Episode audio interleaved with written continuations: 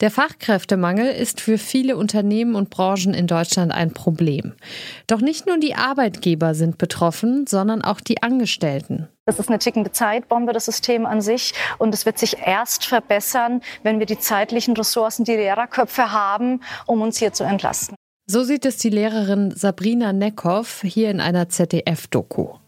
Wenn es in einem Betrieb an Personal fehlt, dann führt das häufig zu mehr Belastung und Stress für die bereits Beschäftigten. Wie gefährlich ist Fachkräftemangel am Arbeitsplatz und was kann dagegen getan werden?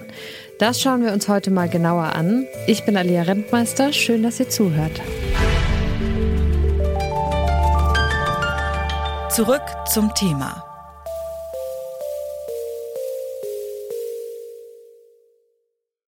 Stress, Überlastung und weniger Spaß an der Arbeit, das sind einige Folgen von Fachkräftemangel am Arbeitsplatz. Was es mit der Arbeitsbelastung und der Arbeitszufriedenheit von Beschäftigten macht, wenn es im Unternehmen an Personal fehlt, das hat nun eine Studie des Instituts der deutschen Wirtschaft untersucht. In Auftrag gegeben hat sie das Bundeswirtschaftsministerium. Gero Kunert ist einer der AutorInnen der Studie und Fachkräfteexperte am Institut der deutschen Wirtschaft. Er hat mir erklärt, wie kritisch sich der Fachkräftemangel auf Angestellte auswirkt. Das Überraschendste, würde ich sagen, ist die Zahl, dass bereits ein Drittel von der von Personalengpässen betroffenen Beschäftigten regelmäßig nach alternativen Arbeitsangeboten sucht. Gerade für Arbeitgeber ist es deshalb wichtig, eine solche Unzufriedenheit rechtzeitig zu erkennen und Maßnahmen zu treffen, zum Beispiel die Sorgen ernst zu nehmen, nah an der Belegschaft zu sein und auch immer wieder dafür zu sorgen, dass die Mitarbeitenden entlastet werden können. Doch wie wirkt sich diese Belastung eigentlich auf die Menschen aus? Arbeitspsychologe Tim Hagemann erklärt die möglichen Effekte so. Erstmal natürlich, dass einfach mehr Arbeit ist. Die Arbeitsdichte erhöht sich, aber häufig nicht nur in der Quantität, sondern man könnte auch sagen, die Anforderungen werden insgesamt höher, weil zum Teil auch andere Aufgaben übernommen werden müssen. Also wenn Stellen nicht besetzt werden müssen, aber die Arbeit muss trotzdem geleistet werden, muss man nicht nur mehr arbeiten, sondern gegebenenfalls auch noch ein weiteres Aufgabenspektrum übernehmen. Und insgesamt steigt natürlich damit einfach der Druck auf die Mitarbeitenden. Phasen, in denen auch mal mehr gearbeitet wird, können natürlich immer vorkommen. Und auch Stress ist eigentlich erstmal nichts Schlimmes. Stress ist erstmal sehr positiv, wenn er kurzfristig ist, weil er bereitet uns und unseren Körper darauf vor, dass wir mit Anforderungen und Herausforderungen besser umgehen können.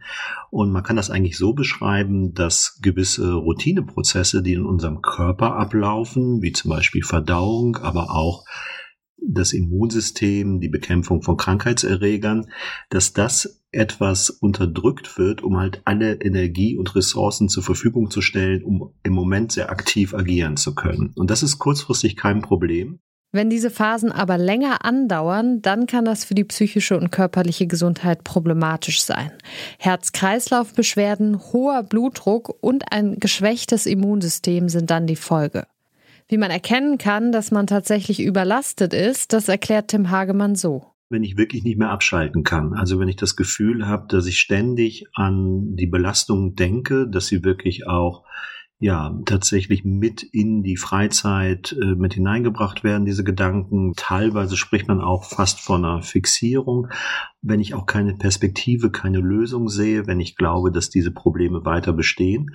Und dann aber auch, wenn ich tatsächlich diffuse, und das können alle möglichen ja, Körperempfindung habe, die ich als negativ erlebe. Das heißt, äh, ich habe irgendwelche Beschwerden, Schmerzen, Verdauungsstörungen, fühle mich müde, abgeschlafft oder bin auch anfällig für irgendwelche Erkältungs- oder andere Erkrankungen. Das können alles Zeichen sein, dass man doch langfristig ja unter den Stressfolgen leidet. Es gibt auch einige Dinge, die Angestellte selbst tun können, um hohe Belastung zu vermeiden, zum Beispiel Unterbrechungen im Arbeitsalltag reduzieren. Klar, wenn ich nicht alle zehn Minuten von einer E-Mail oder Slack-Nachricht abgelenkt werde, kann ich meine Arbeit schneller und konzentrierter erledigen. Doch nicht alle Probleme können Angestellte selbst lösen, etwa das zu hohe Arbeitspensum. Und es ist auch nicht nur die Menge an Arbeit, die für Stress sorgen kann.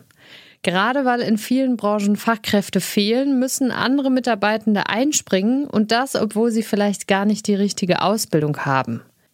Gero Kunert vom Institut der deutschen Wirtschaft beschreibt, wie dieses Problem gelöst werden kann.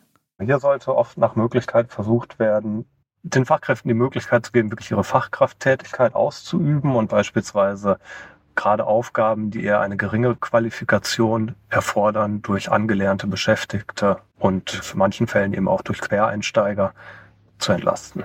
Doch auch wenn sich Arbeitnehmende darum bemühen, diese Probleme konstruktiv zu lösen, manchmal da gelingt das einfach nicht mehr.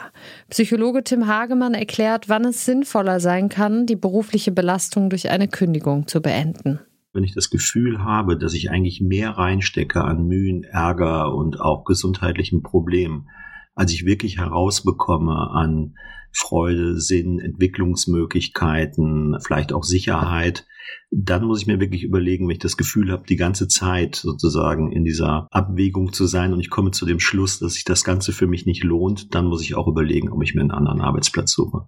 In manchen Situationen bleibt also nur noch die Kündigung. Damit sich die Grundsituation ändert und es bald wieder mehr Fachkräfte in Deutschland gibt, braucht es konkrete politische Maßnahmen. Zum einen könnten Fachkräfte aus dem Ausland helfen, zum anderen könnten Umschulungen und Fortbildungen für neue Fachkräfte sorgen.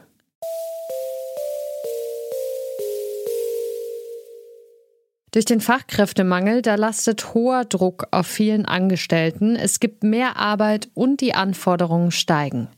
Dieser Stress, der hat auf Dauer Auswirkungen auf die Gesundheit. Die Chefinnen, die sollten die Belastung ihrer Angestellten ernst nehmen und den Austausch suchen, denn sie sind gesetzlich dazu verpflichtet, dafür zu sorgen, dass ihre Arbeit nicht krank macht. Und die Angestellten, die sollten ihre Belastung klar benennen und Lösungen einfordern. Und damit endet diese Folge. Die Redaktion hatten Lars Fein und Naomi Asal. Produziert hat sie Henrike Heidenreich und ich bin Alia Rentmeister. Macht's gut. Zurück zum Thema vom Podcast Radio Detektor FM.